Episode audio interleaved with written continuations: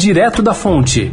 Oferecimento Santander. Gente, a inteligência coletiva do Santander. Chame pelo WhatsApp. Chegou Gente, a inteligência coletiva do Santander, que é a soma dos 40 mil funcionários do banco. Uma inteligência que não fala, mas faz. E sem falar, já cadastrou chave Pix, renegociou dívida, aumentou limite e já ajudou 8 milhões de clientes. É, sem falar nada, essa gente já disse tudo o que você precisava ouvir.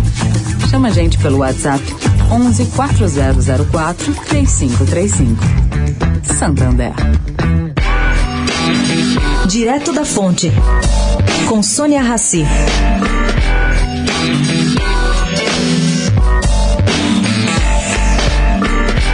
Robert Kaplan, o presidente da Distrital de Dallas do Federal Reserve, que é o Banco Central Americano, afirmou ontem que os trabalhadores que recebem benefícios de seguro-desemprego do governo dos Estados Unidos estão relutantes para voltar ao mercado de trabalho.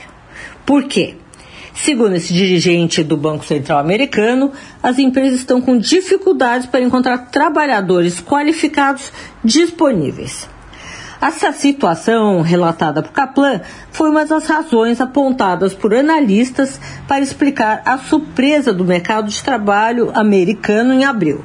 No mês passado, de acordo com o um relatório de empregos do Departamento de Trabalho, o país gerou 266 mil postos, contra uma estimativa de criação de um milhão de vagas. O governo Joe Biden, contudo, afirma que não há evidências que comprovem essa tese. Bom, Durante um evento virtual do próprio Fed Dallas, Kaplan também afirmou que eles projetam um crescimento do PIB americano nesse ano entre 6 e 6,5%.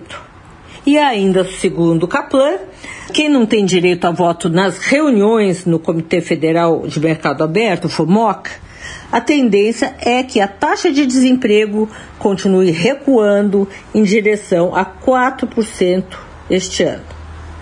Bom, vamos ver quem tem razão.